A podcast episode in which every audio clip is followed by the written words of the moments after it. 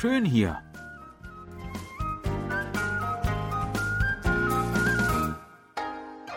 Ausflugstipps für Korea mit Jan Dirks.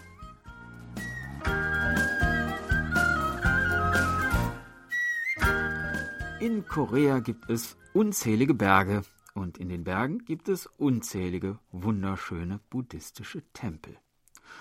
Diese liegen übrigens nicht deshalb in den Bergen, weil es dort so schön ruhig ist und man dort gut meditieren kann, sondern weil sie sich in der Joseon-Zeit, wo der Konfuzianismus das Sagen hatte, aus den Städten zurückziehen mussten. Wenn man wollte, könnte man wohl sein ganzes Leben lang von Tempel zu Tempel ziehen und dabei nach Erleuchtung streben. Man könnte auch diese Sendereihe komplett damit füllen, einen schönen Tempel nach dem anderen vorzustellen. Heute wollen wir einen berühmten Tempel besuchen, der besonders im Herbst seinen eigenen Zauber ausstrahlt. Den Tempel Pusoksa in Yongju in der Provinz Nord-Gyeongsang.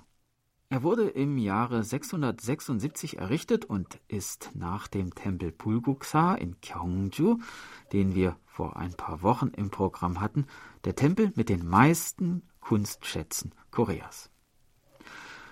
Schon der Weg hinauf zum Tempel, am Berg Pongwangsan gelegen, ist beeindruckend. Nun im Herbst ist die Allee der Ginkgo-Bäume, die wir entlang gehen, ein Tunnel aus gelb leuchtenden Blättern, die auch den Boden bedecken, wie ein goldener Teppich. Von der Apfelbaumplantage am Wegesrand grüßen reife rote Äpfel herüber. Über uns der strahlend blaue koreanische Herbsthimmel. Eine einladende Atmosphäre. Gut gelaunt erreichen wir den Eingang des Tempels. Wir kommen auf neun terrassenartige Höfe, die jeweils von einem steinernen Wall umfasst sind. Die neun Treppen, die sie verbinden, symbolisieren die neun Stufen auf dem Weg zum Mandala, beziehungsweise die neun Treppen auf dem Weg ins Nirvana. 108 Stufen müssen wir insgesamt hinaufsteigen. Auf dem Weg nach oben passieren wir die einzelnen Tempelgebäude unter anderem den Glockenpavillon, in dem neben der großen Tempelglocke auch noch andere rituelle Instrumente hängen, und den Pavillon Anyangnu, den Pavillon des Friedens und der Ruhe.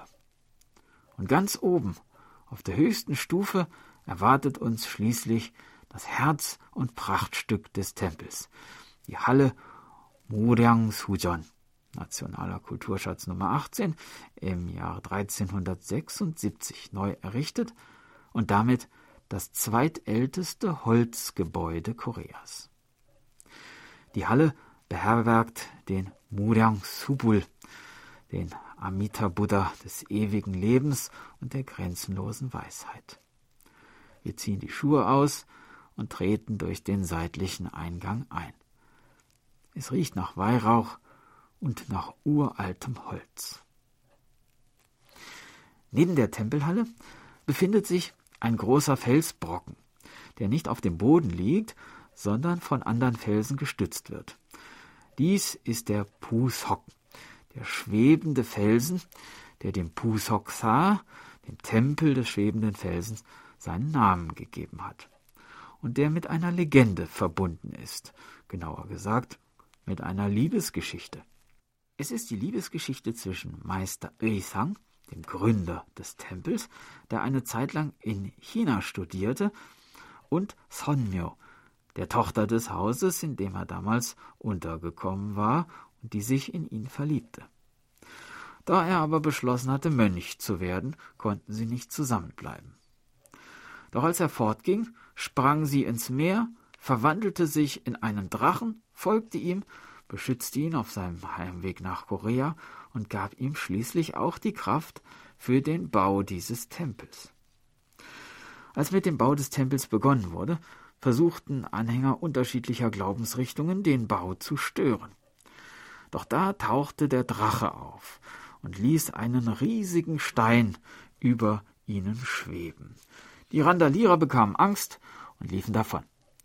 Der Felsen aber ist, wie wir sehen, noch immer hier an Ort und Stelle. Der Tempelhof vor der Halle Muryang Sujon vermittelt etwas Friedliches.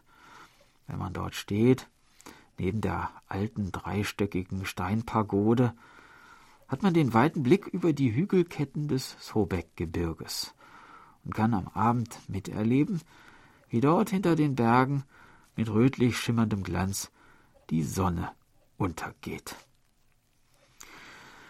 Ja, das war unser Ausflugstipp für heute. In einer Woche starten wir die nächste Tour und würden uns freuen, wenn Sie uns wieder begleiten. Tschüss und bis dann, sagt Jan Dirks.